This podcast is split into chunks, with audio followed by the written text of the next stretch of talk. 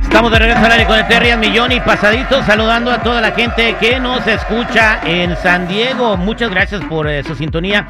Ahí está Mari Morales, quien nos escucha en Escondido. También en La Joya está Ricardo P. Gracias por tu mensajito, compadre, a nuestras redes sociales. Vamos a hablarles a ustedes de la inteligencia moral.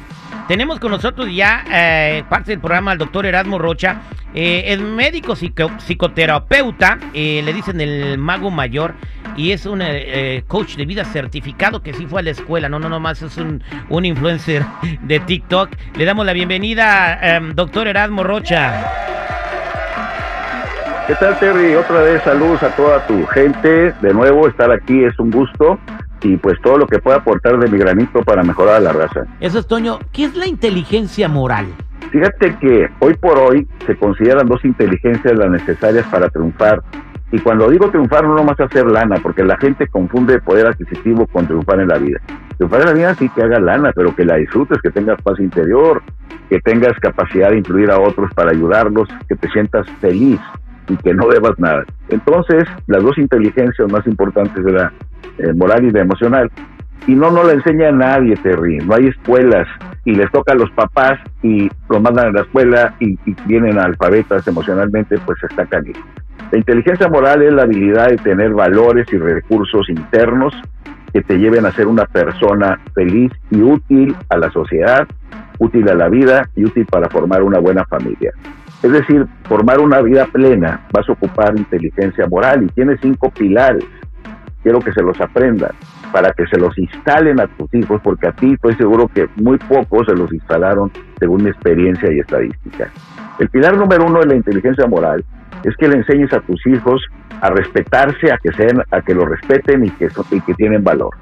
El autorrespeto y el autovalor es la habilidad de que ellos toda la vida van a decir, a mí no me hables así, a mí no me tratas así, yo no me des puesto, yo no hago estas cosas indignas, los González no robamos, los Pérez no maltratamos mujeres, los Rodríguez no hacemos daño a otros. Eso es el autorrespeto. Por eso nosotros no pintábamos graffiti, por eso no andábamos haciendo fechorías, porque te daba pena que supieran, que se dieran cuenta, porque tú valías. Por eso, Ahorita, como no por eso no escuchábamos reggaetón. Ah, no sé qué. sí, ahí ya se descompuso todo completamente. El, segundo pilar, porque quiero que se les grabe bien, es que le levanten la autoestima sanamente. Fíjate que nomás la pura autoestima, Terry, es, es, es un tema para un programita, porque es el que determina que te, en vez de ser empleado seas emprendedor. Es el que determina que en vez de que trabajes sobreviviendo vayas por más y rompas límites. El autoamor, el, auto, el creer en ti mismo, la autoestima sana, es el pilar número uno para ser feliz. Escúchenme todos ahí en su casa. La gente que no tiene autoestima sana no va a ser feliz, aunque tengas el camionetón, la, la nota, el billete, la casota. No eres feliz, porque echan a perder todo, boicotean todo, no lo disfrutan, no sienten que es para ellos, se sienten menos en todas partes. Fabrícale a tus hijos una autoestima sana. Con buenos con dieces o sin dieces vales un chorro. Hijo, no tienes que hacer nada para que yo te ame. Y te va a todo dar, te aplaudo pero ya te quiero, vales. La autoestima sana, como no la desarrollan, Terry, tenemos que estar toda la vida buscando demostrar y buscando likes y buscando que, que me aplaudan y salir en fotos y que poner sus fotos de que estoy en vacaciones, porque ocupamos reconocimiento y nunca nos, y la gente busca merecimiento, no lo tiene porque tiene autoestima baja y echa a perder todo. Fabrícales una autoestima sana, no inflada, no dañada, sana. El tercer pilar es si tú no le enseñas valores éticos a tus hijos, nadie, nadie, a nadie le importa que los tengan. Valores éticos es la empatía, es la, misericordia, es ayudar al, al, al, este, brother, a los vecinos, hacer algo por la sociedad, luchar por las injusticias, ser moral, no robar, buscar la justicia. ¿Quién le habla de eso?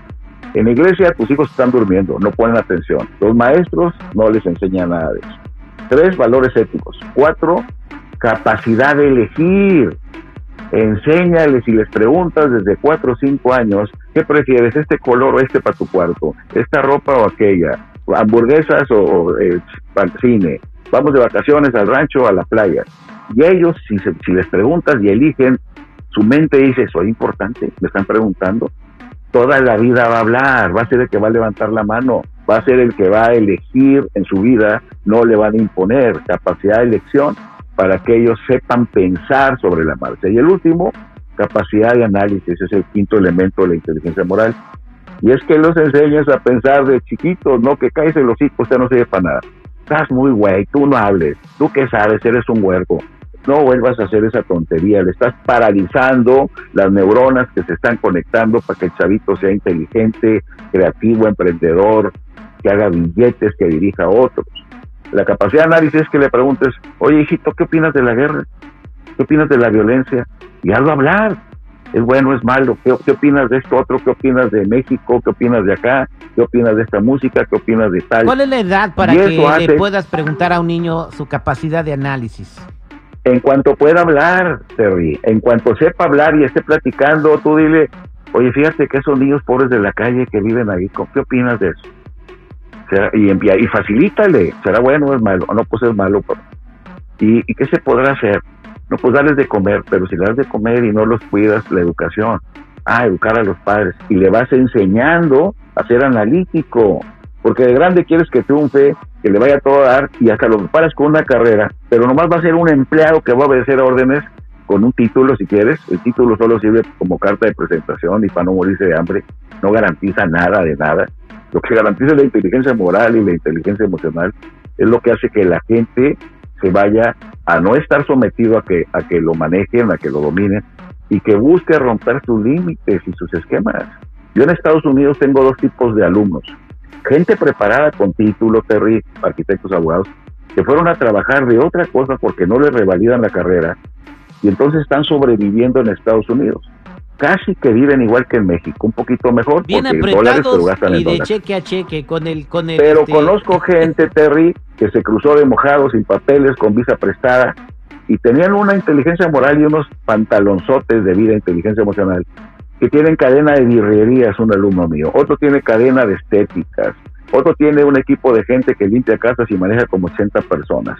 Y no acabaron ni la secundaria pero tiene una capacidad de dirigir, de pensar, de empujarse, de romper esquemas, de manejar emociones de otros. Con eso se triunfa en la vida no es lo que sabes, es que haces con lo que esa sabes. Esa es la universidad, la verdadera universidad, no la universidad de la vida, pero esa se la enseñas tú. Y aquí estamos a tiempo y a punto de poder cambiar tu vida y la de tus hijos, que es la más importante. Y repito, en resumen, lo que nos enseñó el doctor Erasmo Rocha. Eh, la inteligencia moral consiste en el pilar número uno, enseñar respeto y el autorrespeto y el autovalor. El pilar número dos, levantarle la autoestima sanamente a tu chiquillo. Pilar número tres, enseñarle valores éticos el pilar número 4, capacidad de elegir. Y el pilar número 5, capacidad de análisis. Este link de este, de, este segmento lo vamos a poner más adelante en nuestras redes sociales para que lo puedan escuchar y se lo aprendan de memoria, doctor. Sí, sería muy bueno. La verdad les va a servir mucho y creo que van a formar excelentes hijos y ustedes van a tener una vida satisfactoria al saber que, que lo hicieron bien. Eso es Toño, Pepito y Flor. Gracias, doctor, por iluminarnos como todas las mañanas. Dígame usted cómo la gente lo puede seguir en las redes sociales, consultarlo, arreglar sus broncas. como doctor Erasmo, doctor Erasmo, pegado de R Erasmo, Rocha en Facebook.